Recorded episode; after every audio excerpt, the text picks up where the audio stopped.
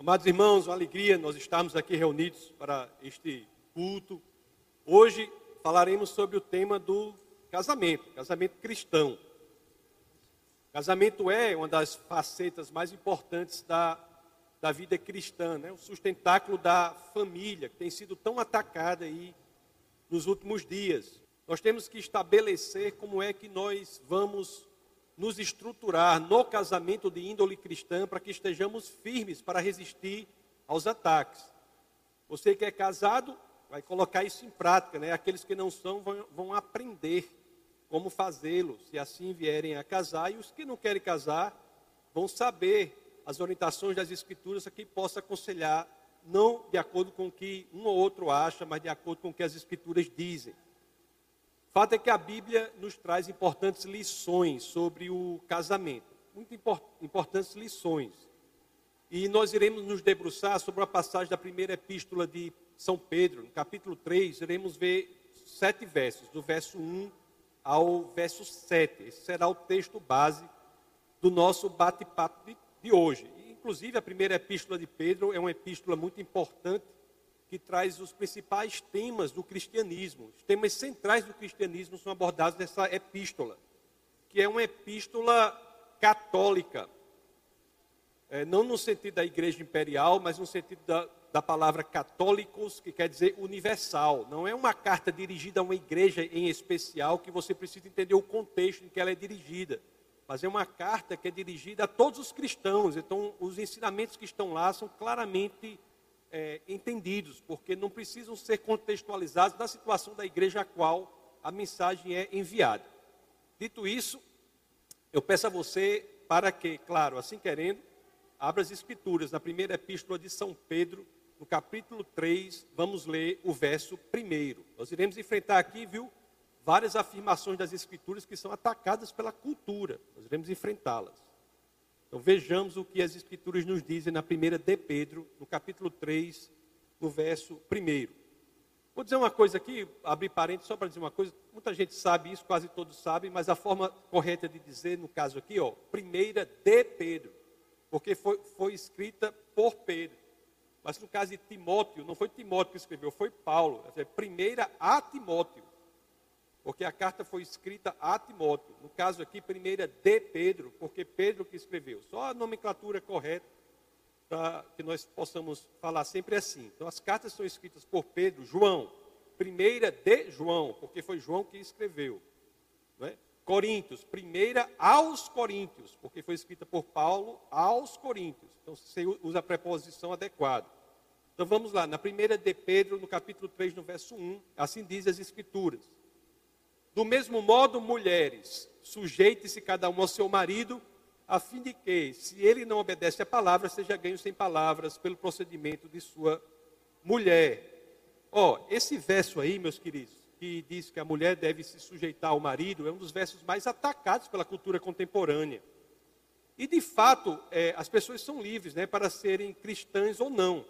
Mas para nós cristãos, nós temos uma orientação principal aqui, uma orientação central para o nosso casamento, e nós devemos segui-la. Então vamos entender o que quer dizer isso. Então vamos lá para a primeira parte, que é logo a parte mais crítica, sensível, mais atacada pela cultura.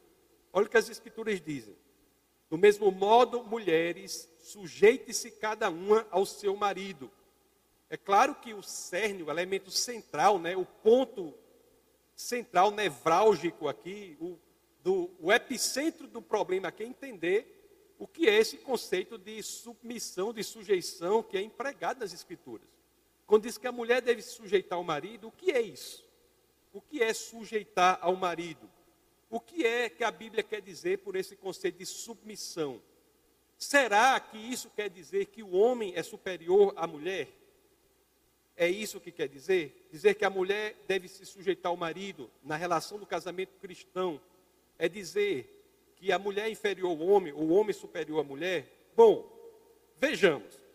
Na, no livro de Gênesis, no capítulo 1, no verso 27, um, um verso muito conhecido, as escrituras dizem assim: Criou Deus o homem à sua imagem, a imagem de Deus o criou, homem e mulher os criou. Então nós já temos aqui uma orientação, uma uma premissa na Bíblia que parece nos indicar que não há uma relação de importância diferente entre um e o outro. Todos, homens e mulheres, são criados à imagem do Senhor.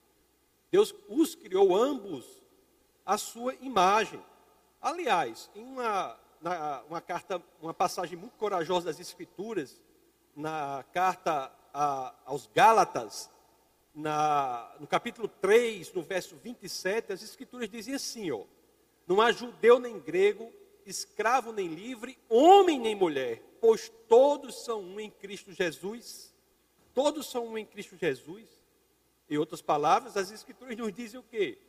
Que uma, uma sociedade como aquela, que era extremamente machista, né? E você sabe que o povo detentor da moralidade, que era o povo judeu, é um povo em que a condição da mulher não era boa. Até hoje ainda não é. Foi em Cristo que você tem um enaltecimento da dignidade da mulher, notadamente na passagem da mulher samaritana. Então, numa sociedade assim, todas as sociedades do passado, você tem um tratamento da mulher de, de, extremamente é, negativo. Então, nós temos em um momento, em uma sociedade extremamente machista como essa, você tem dizendo, não há homem nem mulher, todos são um em Cristo Jesus. Então, homem e mulher, independentemente do que sejam, têm acesso àquilo que é mais importante que nós podemos alcançar aqui na terra, que é a salvação em nosso Senhor Jesus Cristo. Então, isso é uma indicação importante. Então, nós já entendemos uma coisa aqui claramente. Pela a exposição às Escrituras, quando nós nos debruçamos sobre ela, nós entendemos que a primeira parte da, da primeira epístola de, de, de Pedro, no capítulo 3, lá, no verso 1, que fala da submissão da mulher ao homem, isso não quer dizer inferioridade. Isso não quer dizer inferioridade. Tanto é assim, e aí olhe só que interessante aqui, não é? Que quando as escrituras falam das pessoas da Trindade, pai e filho, eles são apresentados, essas pessoas da Trindade, são apresentados em uma relação de sujeição. As Escrituras nos ensinam que Cristo se submete ao Pai. E não há nenhum, nenhum viés teológico possível de você dizer que Cristo é inferior ao Pai. Mas ele se apresenta em submissão. Na primeira epístola aos Coríntios, por exemplo, no capítulo 15, no verso 28, as escrituras dizem assim, ó: Quando, porém, tudo lhe estiver sujeito, então o próprio filho se sujeitará àquele que todas as coisas lhe sujeitou, a fim de que Deus seja tudo em todos. Ó, então mais uma vez nós temos um exemplo claro nas escrituras que sujeição não tem a ver, ou não se relaciona, não é sinônimo não encontra sinonímia com qualquer relação de inferioridade. Próprio Cristo se sujeitou ao Pai. Mas assim, uma dúvida que é honesta é você dizer assim: mas será que a palavra no original aqui, quando fala da sujeição de Cristo ao Pai, não é uma palavra diferente no original daquela quando fala da sujeição da mulher ao marido?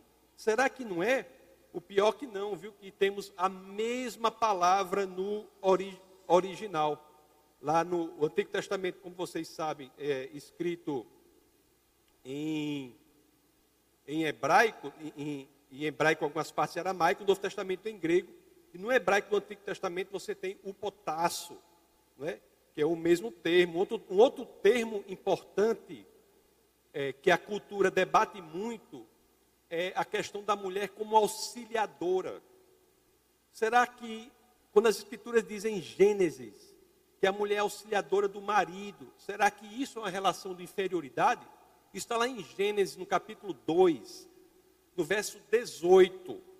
Capítulo 2, no verso 18, o livro de Gênesis diz assim: ó, Então o Senhor Deus declarou: Não é bom que o homem esteja só, farei para ele alguém que o auxilie e lhe corresponda. Interessante que você dizer, achar que a mulher é, é, no casamento serve como auxiliadora, ajudadora do homem, isso é inferioridade? É interessante que esse termo aqui em Gênesis, no hebraico, é Ezer. E quando nós vamos ver, esse termo aparece 16 vezes no Antigo Testamento.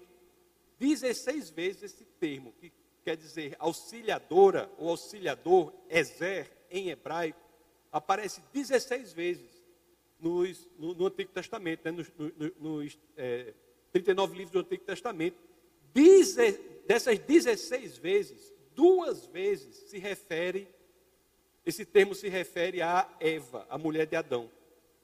As outras 14 vezes se refere a quem? Como auxiliador ou auxiliadora. Sabe a quem?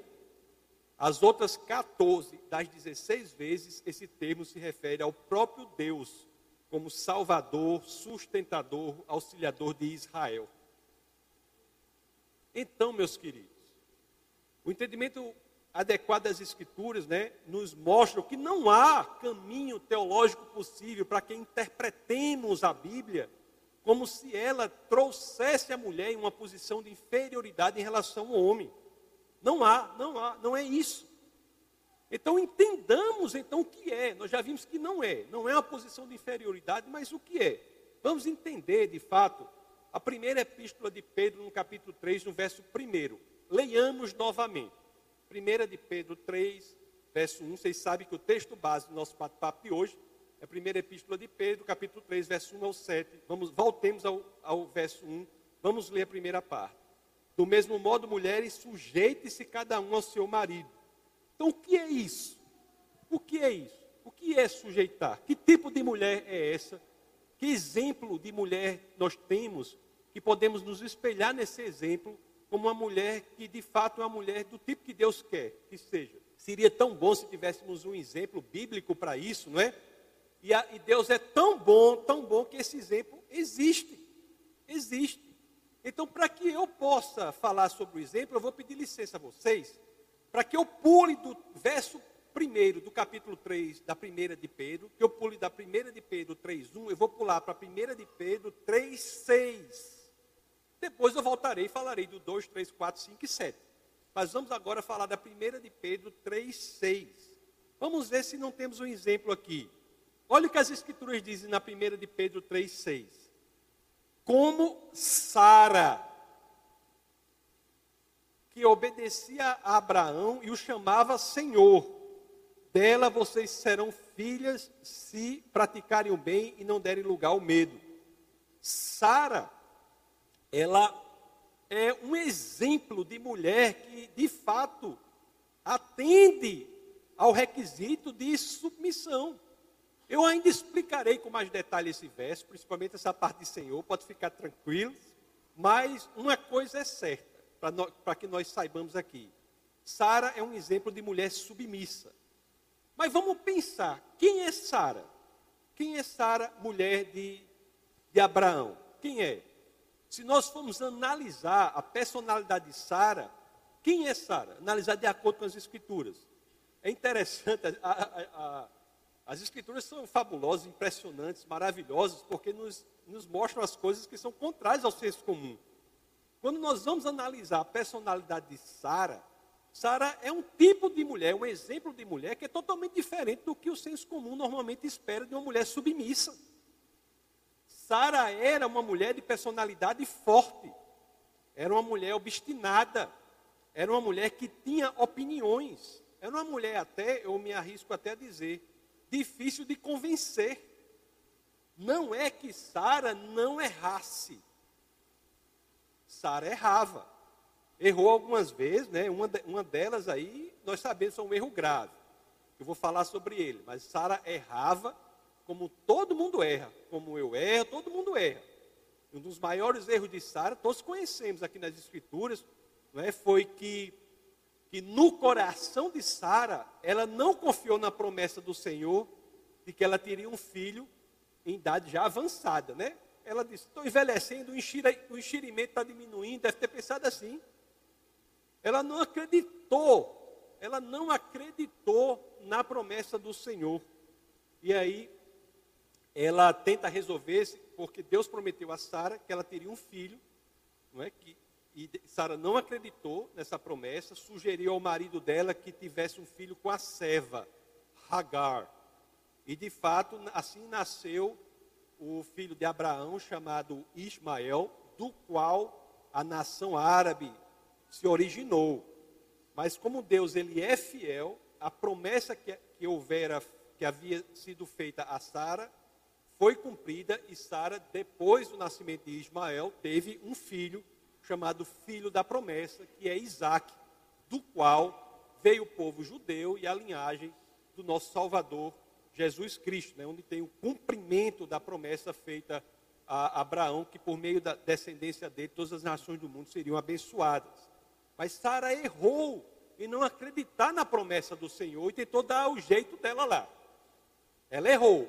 Então, quer dizer, o exemplo de mulher que as Escrituras nos dão na primeira de, de Pedro, capítulo 3, verso 6, é, não é um exemplo de uma pessoa que não erra. Não, ela errou. Todos nós sabemos. Mas é um, não é isso. Mas é um exemplo de alguém que busca acertar. Aliás, aliás, algum tempo depois disso, Sara toma uma decisão contrária à vontade de Abraão que é a decisão de dizer que a escrava, né, que teve o filho, e que ela e Ismael deveriam levar a vida em outro lugar. Contrária à vontade de Abraão, ela decide isso. Lá em Gênesis, vamos ler o capítulo 21, do verso 11 ao 13. Olhe só como isso perturbou Abraão. Olha o que as Escrituras nos dizem em Gênesis 21, 11 ao 13. Isso perturbou demais Abraão, pois envolvia um filho seu. Mas Deus lhe disse: Não se perturbe por causa do menino e da escrava. Atenda a, atenda a tudo que Sara lhe pedir, porque será por meio de Isaque que a sua descendência há de ser considerada. Mas também do filho da escrava farei um povo, pois ele é seu descendente. Bom, o que é interessante aqui é que Sara que errou mas depois teve uma decisão que Abraão não concordava, mas Deus confirma a Abraão que Sara estava correta. Então, assim, Sara foi, nesse momento, a voz de Deus na vida de Abraão. Na vida de Abraão. Então, esta mulher que Deus escolheu, que está lá na primeira de Pedro, como exemplo de mulher submissa, é uma mulher que eventualmente pode até errar, mas é uma mulher que está pronta para acertar.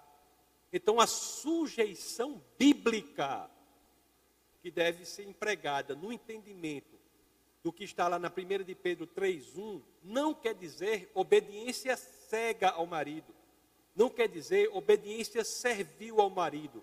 Até porque você não espere, você marido cristão, não espere que a sua esposa cristã vá incentivá-lo a caminhar ou ir ou ingressar num caminho errado.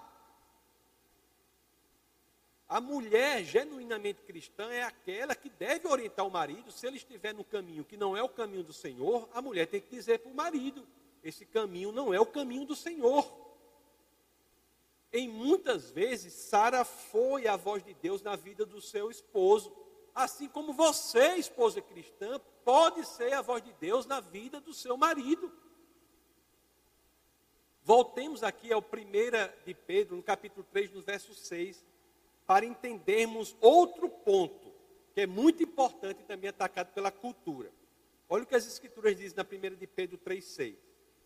Como Sara, que obedecia a Abraão e o chamava Senhor. Em outras palavras, não é? Em outras palavras, apesar de ter opinião forte, Sara olhava para seu marido com respeito. Esse termo chamar Senhor é chocante para a nossa cultura. Não estou dizendo para você fazer isso. O que eu estou dizendo para você, mulher cristã, você tem que se relacionar e olhar para o seu marido com respeito. O respeito é aquilo que o marido busca principalmente na relação do casamento. Você não é para chegar, por exemplo, por aí falando mal do seu marido, desse marido não sei o que, esse marido não sei o que, isso não é bíblico. Isso não é bíblico. Isso não é do ensinamento bíblico. Você tem que respeitar o seu marido. Não é? Você veja que a Bíblia não é antiga, nem é moderna, ela é eterna. É um princípio do casamento cristão, o respeito. O respeito é central na relação do casamento. tanto para homem quanto para mulher.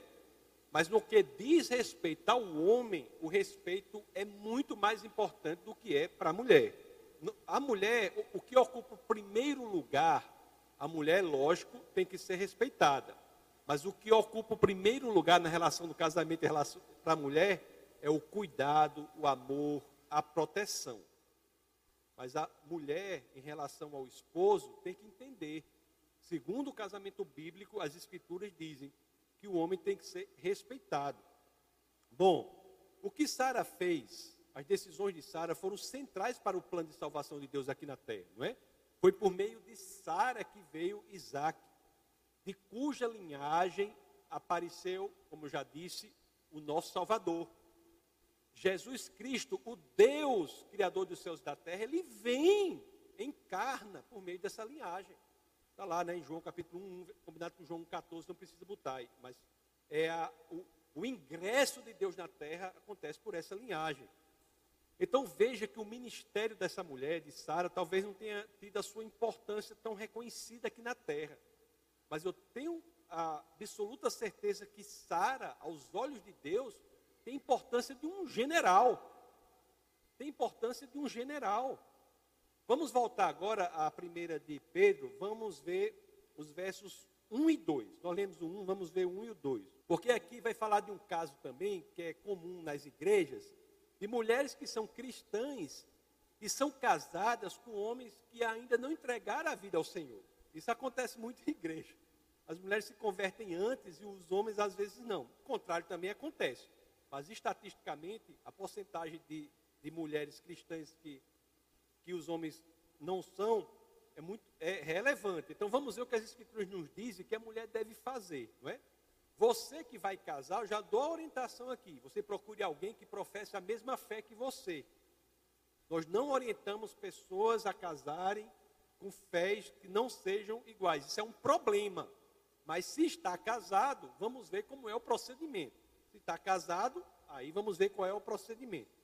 Olha o que as escrituras dizem aqui como a mulher deve influenciar o homem no caminho certo. Voltemos lá para a primeira epístola de, do, do, apóstolo Pedro, capítulo 3, né?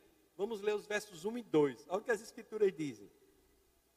Do mesmo modo, mulheres sujeitos cada um ao seu marido, a fim de que, se ele não obedece a palavra, seja ganho sem palavras, pelo procedimento de sua mulher, observando a conduta honesta e respeitosa de vocês.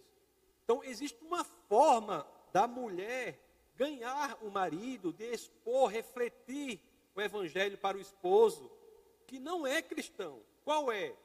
É sem palavras, pelo procedimento, pelo procedimento observando, com conduta honesta e respeitosa. Essa é a forma que as escrituras dizem, não é? O, muito, muitos desses casos, meus queridos, é que o esposo às vezes não entende até, até leva a mulher para a igreja, mas para ele, essa questão de nascimento de novo, de transformação interna, ele não entende isso, não entende o amor que o cristão tem pelo Deus encarnado, por Cristo Jesus. Então, como é que você deve proceder, pro, proceder mulher que está nessa situação? Pela conduta adequada, pela conduta adequada. Talvez essa seja a orientação bíblica uma das que é menos cumprida. 99% das mulheres nessa situação fazem exatamente o, o, contrário. Faz o quê? Recrimina o marido. Quando o marido que não é cristão chega em casa, ela bota a música gospel no volume mais alto, no mais alto, né? começa a ficar louvando, gritando dentro de casa, né? Não é isso que faz? Mas isso me parece que não é o que está nas escrituras. Você tem que ser com pela sua conduta, seu modo de agir. É o que diz aqui, né? Se você segue outro caminho, saiba que você está seguindo por caminhos tortuosos, caminhos perigosos. A Bíblia aqui é clara. Qual é a melhor estratégia nesses casos? O exemplo, a conduta, o procedimento. esse é o melhor exemplo. É, sabe por quê, pessoal? Porque existe um entendimento errado que no casamento você diz assim: eu vou agir de uma forma porque meu, meu marido tem que agir daquela forma. Em outras palavras, você acha que você age para que o marido haja de outra forma. Não, o, mesmo no casamento cristão, nós devemos agir em primeiro lugar para o Senhor. A, é, é, falando num, num, termo mais jurídico, né? A nossa ação não é uma prestação, não é uma ação contraprestacional, em outras palavras. A gente não age em busca de uma ação específica da esposa. A gente age para o Senhor. O homem deve seguir as orientações da Escritura, assim como as mulheres devem seguir as orientações das Escrituras, independentemente do que o outro cônjuge faça. A sua obrigação não depende do que o outro faz. Isso é muito importante. A obrigação nossa no casamento cristão é, antes de tudo, com Deus. Quase sempre que eu faço o casamento de alguém do defesa da fé, eu digo assim, ó, pessoal, o sucesso do seu casamento está antes na forma como você se relaciona com Deus do que na forma como você se relaciona com seu cônjuge. Se você no casamento buscar um relacionamento com o Senhor, uma consequência disso é o relacionamento bíblico cristão de sucesso no casamento. Então isso é muito importante. Isso é muito importante. O exemplo conta muito, conta mais do que palavras. Bom, Vamos ver aqui o seguinte. A carta de Pedro, agora vamos ler os versos 3 e 4. A primeira de Pedro, no capítulo 3. Vamos ler os versos 3 e 4. Que isso aqui também faz menção a uma coisa libertadora para a mulher. Que a cultura lê e entende exatamente o contrário. Veja só como é curioso isso. Olhe só como a cultura deturpa a libertação que está na palavra do Senhor. Olha o que diz aqui os versos 3 e 4 da primeira de Pedro 3. Primeira de Pedro 3, 3 e 4. Que é muito atacado pela cultura, viu? Muito atacado pela cultura isso. Olha o que diz aqui. Para mulheres. A beleza de vocês não deve estar nos enfeites exteriores, como cabelos trançados e joias de ouro ou roupas finas. Ao contrário, esteja no seu interior que não perece. Beleza demonstrada num espírito dócil e tranquilo, o que é de grande valor para Deus. Olha o que diz aí na, na primeira de Pedro aí, 3 e 4, né? Pois era assim de também costumava adornar-se as santas mulheres do passado, que colocavam sua esperança em Deus, elas se sujeitavam cada um ao seu marido. Pessoal, veja bem, olhe só como é interessante isso. O que, que as escrituras estão dizendo aí? Leia novamente, volte, volta aí, irmão, para 1 de Pedro 3, 3, 3. Vamos ler isso aí. Isso, esse, esse texto está dizendo que a mulher é pra, não é para usar brinco, não é para cortar o cabelo, fazer trança nos cabelos, vestir roupa bonita. Está dizendo isso? A beleza de vocês não deve estar nos enfeites exteriores, como cabelos trançados e joias de ouro ou roupas finas. Ela está dizendo que a mulher não é para usar enfeite, não usar colar. Não... Está dizendo isso? Não. Não. No que, o que, que está dizendo aqui? Ela não está proibindo o uso de enfeites exteriores, não está proibindo o uso de brinco, não está proibindo o uso de colares, não está proibindo nada disso. Que ela está dizendo é libertador para a mulher. O que ela está dizendo é que a mulher não deve achar que a sua beleza está nisso. A cultura prega o contrário. O que as escrituras estão dizendo aqui é que a mulher não deve colocar, achar que a sua beleza está nessas coisas. Não é que você não possa, minha querida. Você pode usar o que você quiser, fazer botox, fazer não sei o quê, não sei o quê. Não tem problema se você quiser fazer, fica à vontade. Não se trata disso. O problema é que se você achar que a sua beleza está nessas coisas, você está se aprisionando você está se colocando em uma prisão por algo que é exterior a você. E quantas escrituras trazem uma mensagem libertadora para a mulher, muitos leem como se fosse aprisionadora. Está vendo como são as coisas? Se a mulher acha que a beleza dela está nessas coisas, ela está se colocando numa prisão.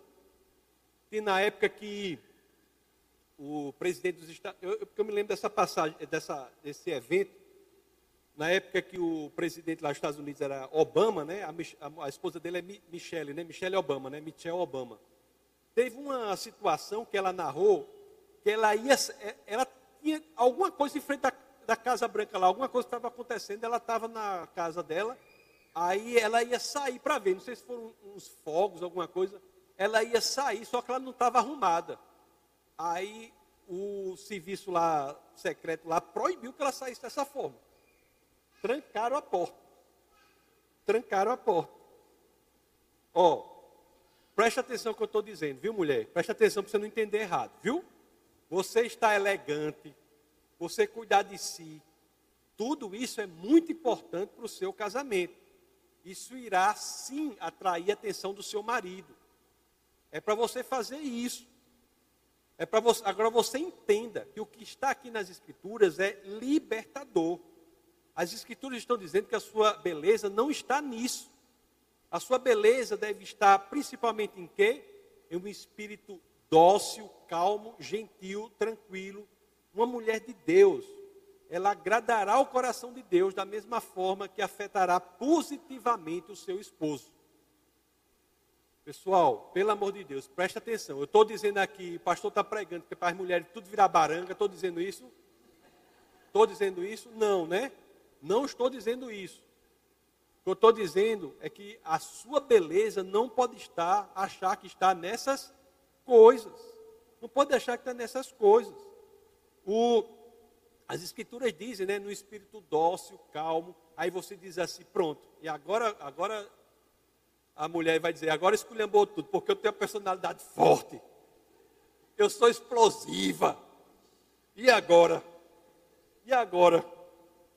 Como é que vai ser? É interessante que, olhe só, quando as escrituras dizem que você deve ter um espírito dócil, tranquilo, isso não quer dizer que você deve ser uma pessoa sem ímpeto, uma pessoa sem iniciativa. Isso não quer dizer que você tem que ser uma pessoa fraca. Ela está dizendo, as escrituras estão dizendo que toda a sua força, você pode ser mais forte do que um tornado, um terremoto, uma bomba atômica, você pode ser a pessoa mais, mais explosiva que for.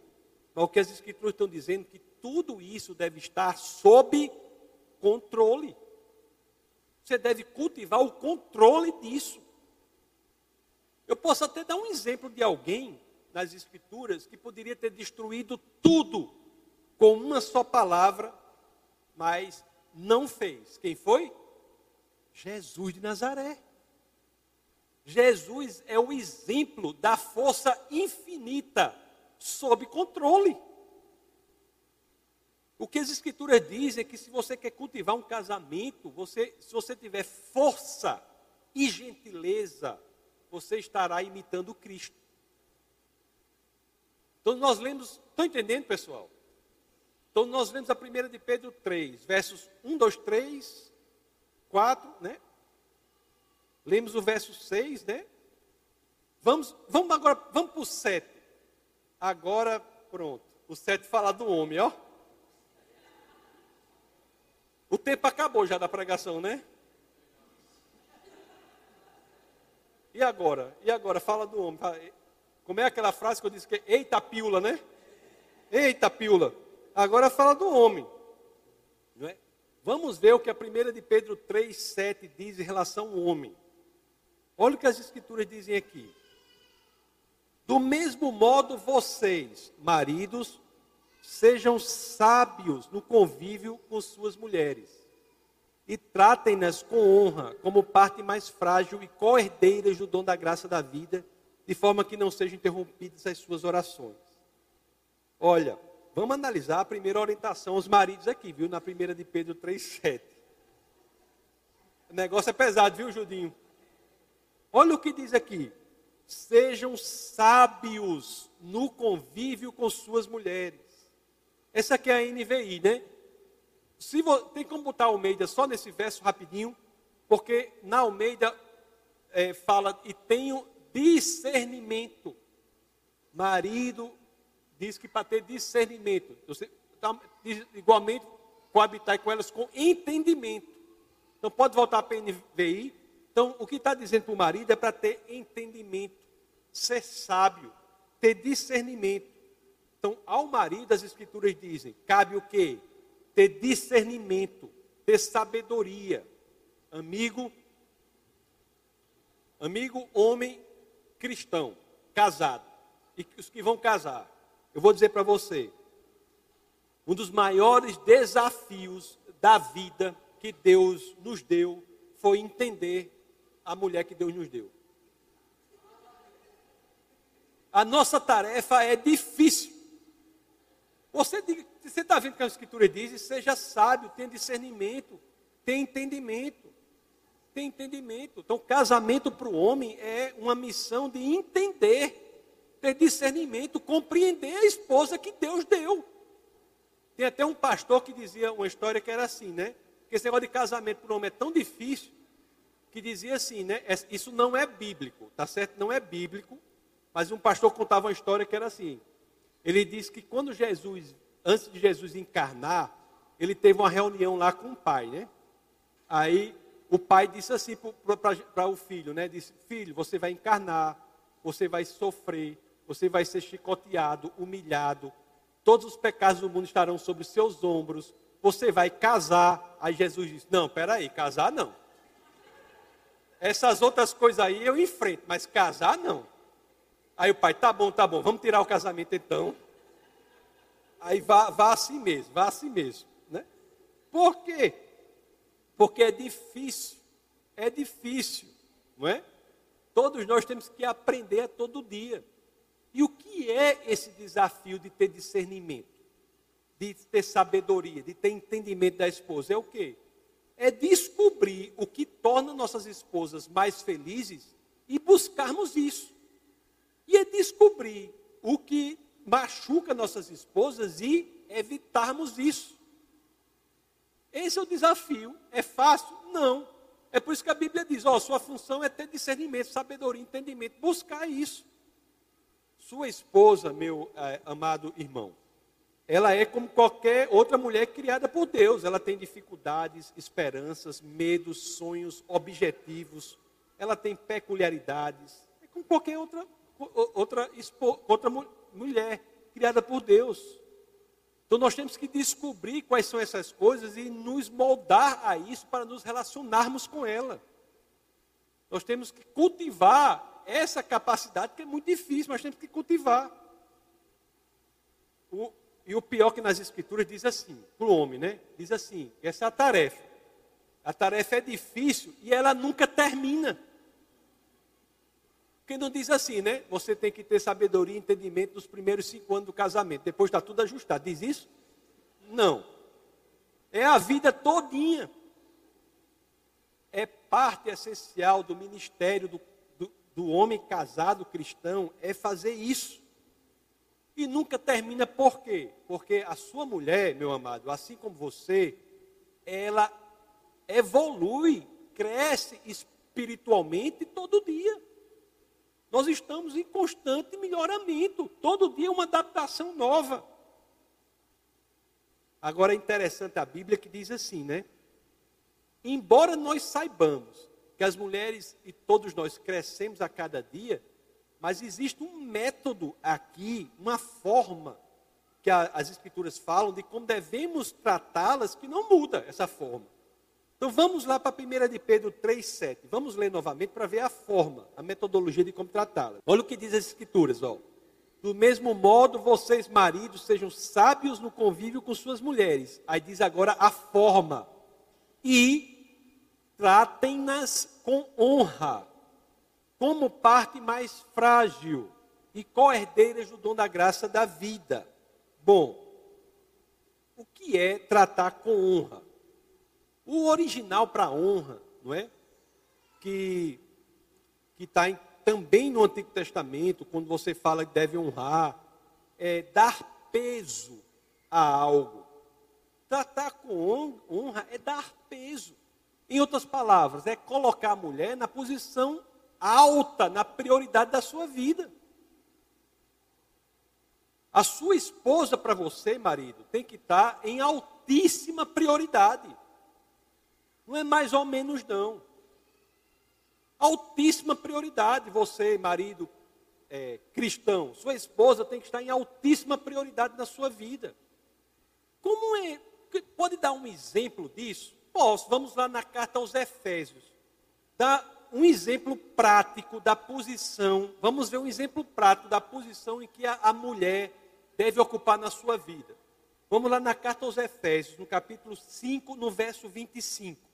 Olhe só que as escrituras dizem, Efésios 5, 25. Marido, amai vossa mulher, como também Cristo amou a igreja e a si mesmo se entregou por ela. Se você tem a sua mulher numa posição bíblica em que ela deve ocupar, você é capaz de morrer por sua esposa como Cristo morreu pela igreja. Cristo se entregou a si mesmo pela igreja, pelos salvos. Então, a posição que é esperada de nós homens, quando colocamos a mulher na posição que ela deve ocupar, é de nós sermos capazes de morrer por ela. Então, analise aí. Nós devemos ser capazes. Agora, honrar a mulher, meus amados, não é só você ser capaz de morrer por ela, não. Se eu vou morrer por ela, acabou. Não. Você tem também de honrá-la no dia a dia. Porque morrer é só uma vez, né? Você tem que, você tem que honrar também no dia a dia. Honrar com o seu tempo, não é? Com o seu dinheiro. Tem que honrar com o dia a dia. Porque às vezes tem homens que amam a mulher, mas não honram. Tem a famosa, o famoso exemplo, quando eu me converti, na igreja em que eu me converti, tinha um casal, eu sempre falo essa história, um casal que a gente gostava muito dele, o casal já era bem idoso. E, e ele dizia assim, né? Ele, ele che, o casal que chegava e dizia assim, não, na realidade o, o que eu vou falar aqui é outra, outra situação do casal que chegou. Ele chegou para conversar com o pastor sobre o problema de casamento. Que eu falo, às vezes eu falo aqui, conversar com pastor é um exemplo de um casal que o marido amava a esposa, mas não honrava. Porque ele chegou para conversar com o pastor, esposa e esposa. Aí, a esposa trazia a seguinte reclamação: dizia assim, pastor, ele não me diz, não diz que me ama. Ele não diz que me ama. Aí a pessoa, o, o, o pastor chegou para o esposo e disse, mas rapaz, por quê? O que está vendo? Aí o esposo falou, não, pastor. O que aconteceu foi o seguinte: quando eu me casei com ela, eu disse que amava. Se eu mudar de ideia, eu comunico.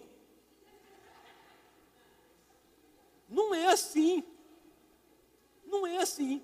Pode ser que ele amasse, ele amava a esposa, mas ele não estava honrando no dia a dia, não estava colocando uma prioridade, falando, exercendo isso no dia a dia. Então veja, e nós temos que honrá-la no convívio nós temos que nos referir à nossa esposa com admiração. Aí o verso 7, que é o último verso bate-papo de hoje que a gente está vendo, na 1 de Pedro 3,7, também fala assim, né? Bota aí, irmão, 1 de Pedro 3,7. Para tratá-la como parte mais frágil. Parte mais frágil. Em regra, amados irmãos, a mulher é, no casamento, a parte mais frágil, não só fisicamente, como emocionalmente. O que quer dizer isso? Tratá-la como parte mais frágil. Quer dizer que você, homem, você tem que assumir a sua posição. Você tem que ser homem. Hoje em dia tem muita gente que está sendo criada não para ser homem. Você tem que ser homem. Você tem de protegê-la. Você tem, tem, de estar com ela, não deixá-la sozinha nas dificuldades. Uma vez eu fui em um determinado estado aí pregar, aí o, o irmão lá, o irmão que me recebeu, um casal jovem, né? De os pastores jovens conversando comigo, ele disse, pastor, lá em casa é o seguinte, você não sabe o que acontece. Lá em casa minha mulher é muito engraçada. Quando aparece uma barata, é ela que vai matar, porque eu corro logo. Eu disse, pronto. Aí eu não me aguentei e disse, isso aí não é código de homem não, meu filho. Se você casar com um homem que corre com medo de uma barata, você está nem case, nem case. Nem case. Quanto mais nas coisas mais difícil. Tem que ser homem. Tem que ser homem. Então, cada vez mais hoje, estão criando, a cultura está criando os homens para não serem homens. Esse é o objetivo da cultura. Esse é, o, é um dos viés de destruição da família, é exatamente o homem deixar de ser homem. O homem deixar de ser homem. Então, o homem tem que tomar as decisões mais importantes da família, do casamento. Ele tem que tomar decisões, por quê? Porque a responsabilidade recai sobre ele. Agora, como é que o homem vai tomar as decisões mais importantes? Como?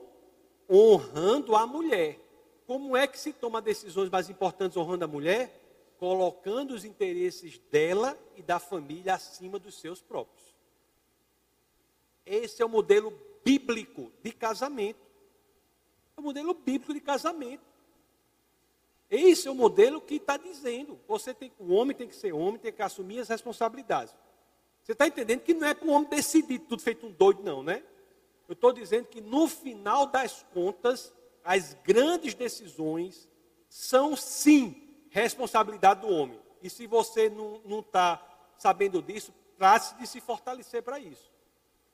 É como antigamente uma, um, uma pessoa antepassada aí, que não é para fazer isso, mas antigamente era assim. Chegou na, o menino chegou, era bem pequenininho, chegou em casa, sete, era seis horas da noite, aí o menino chegou para o pai, papai, eu vi uma cobra, não sei onde. Aí o pai perguntou, e cadê? Não matou não? Aí o menino, não. Aí o pai disse, então volte, mate e só venha com a cobra morta. Eu não estou dizendo que é para você fazer isso com o seu filho, não. Não estou dizendo para você fazer com o seu filho, não. Mas o filho homem é diferente de uma mulher, entendeu? O homem tem que ser tratado para enfrentar os desafios. Tem que ser, tem que ser tratado para ser forte, para ser fortalecido. O homem tem que ser criado como homem. Você não cria seu filho como se fosse uma coisa frescalhada, não, pelo amor de Deus. Aquelas calças apertadas não é de homem. Isso não é de homem. Não é de homem. Está entendendo? Então, você botar aquelas calças no seu filho, você está tá fazendo mal para o seu filho. Então, assim, é muito importante isso aí. Hoje em dia está assim. Está assim, você olha, aí, aí, depois fica reclamando de quê? Porque a Bíblia diz diferente. Aí a pessoa diz assim, né? O, como é que o pessoal diz? O, o, o homem diz, o homem, você pergunta para o menino, você quer, quer, criar um bicho?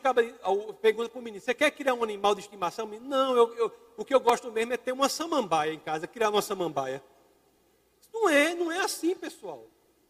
Se você generalizar a coisa, é um problema. Então, se você tem um filho homem, saiba que você vai cuidar dele, vai protegê-lo, mas você tem de fazê-lo capaz de enfrentar os obstáculos tem de fortalecê-lo, senão ele vai sofrer na vida. E a cultura hoje leva para o contrário. Nós lutamos e nos colocamos aqui contra a cultura. Estão entendendo o que eu estou falando, né?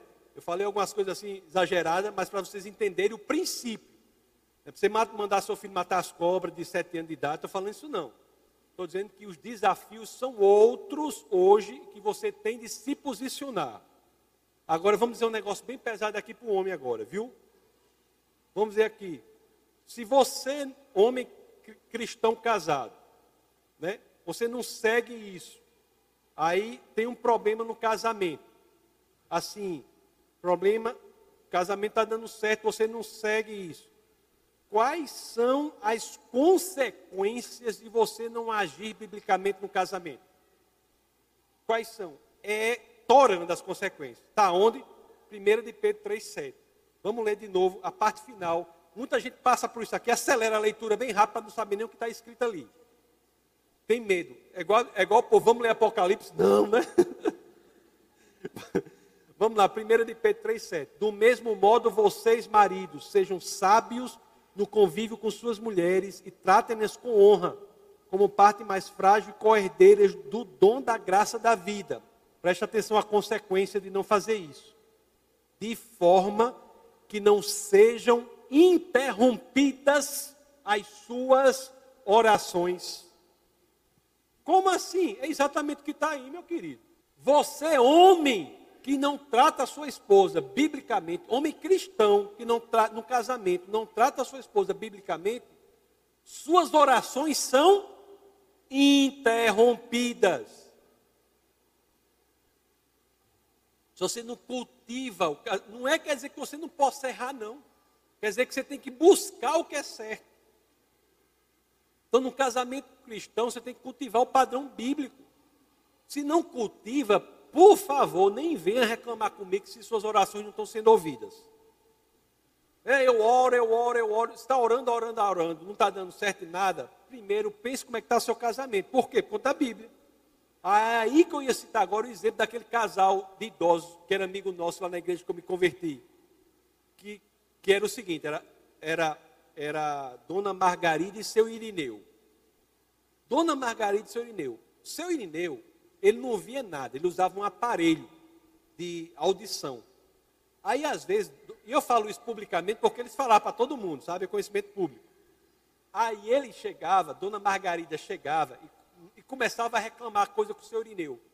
Não sei o que, não sei o que, reclamava, reclamava, reclamava. Quando ela olhava para o seu o seu Irineu estava dormindo. Dormindo, ela, pelo amor de Deus, ela ficava assim, né, com o seu Irineu. O que, que o seu fazia quando começava a reclamação? Ia coçar a orelha, desligava o aparelho.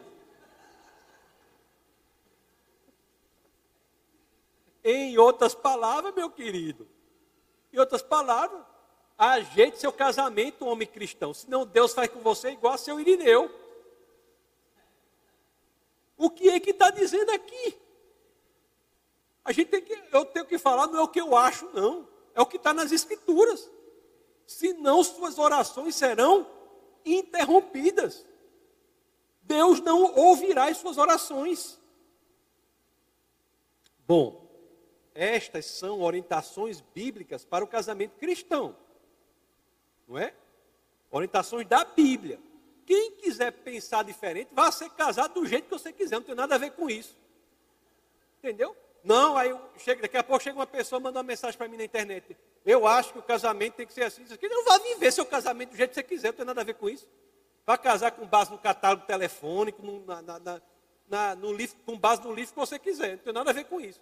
O que eu tenho a ver com quem é cristão e quer viver o seu casamento cristão, nós temos um, um, um norte, que são as Escrituras.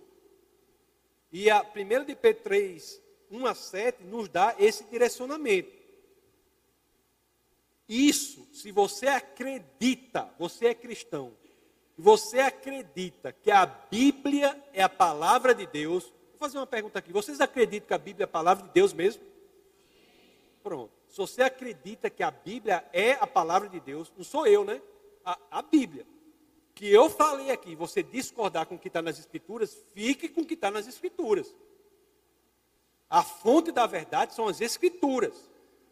Se você acredita que a Bíblia é a palavra de Deus, e se você é cristão, tem de acreditar nisso, senão você não é cristão, aqui está o mapa de sucesso no casamento, para o casamento.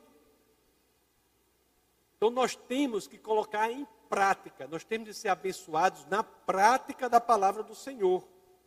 Quando nós fazemos isso, amados irmãos, não é pela nossa força, né? É pelo que está nas Escrituras, é que nós iremos experimentar o quê? Um lar em que reina paz. Um lar que servirá de porto seguro para você. Um porto seguro a partir do qual você, marido e mulher, vão ao mundo para lutarem, para exercerem o papel que Deus chamou vocês para exercer. Mas você terá um lar seguro, um porto seguro, um casamento bíblico. Não é que a gente não erre. Não é que a gente não erre. Ninguém é perfeito. É que a gente sabe qual é o certo e quando erra, a gente conserta. A palavra de Deus é igual um prumo na mão de um pedreiro. O prumo, não sei se você sabe, é um cordão com uma, uma chumbada, né? um chumbo, né? Não é isso? O cara fez a parede. Aí o pedreiro chega com um cordão com um chumbo embaixo, ele bota na parede, pá! Aí a gravidade faz com que aquela, aquele cordão fique bem reto, né? Se a parede não estiver reta, o prumo denunciará o defeito da parede. O prumo não conserta a parede. Ele denuncia o defeito da parede. A palavra do Senhor não nos conserta, ela denuncia o nosso defeito e nós temos que querer melhorar, nos esforçar para melhorar.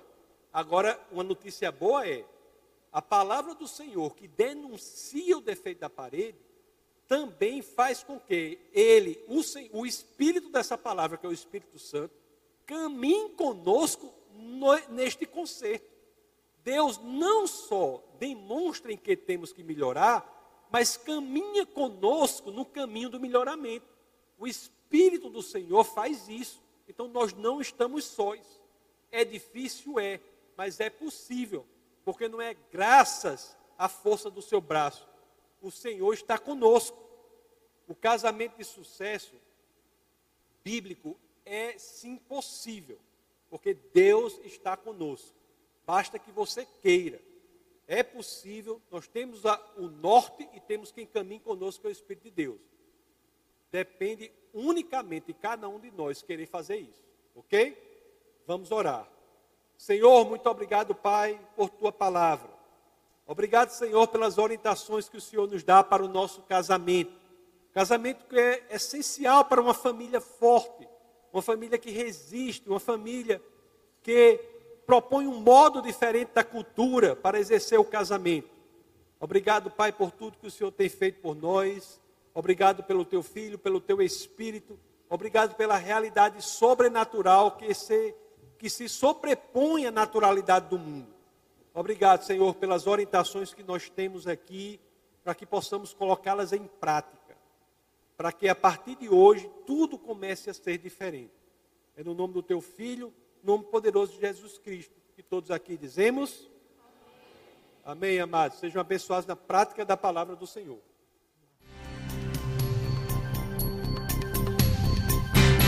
Essa foi uma produção do Ministério Internacional Defesa da Fé, um ministério comprometido em amar as pessoas, abraçar a verdade e glorificar a Deus. Para saber mais sobre o que fazemos, acesse defesadafé.org.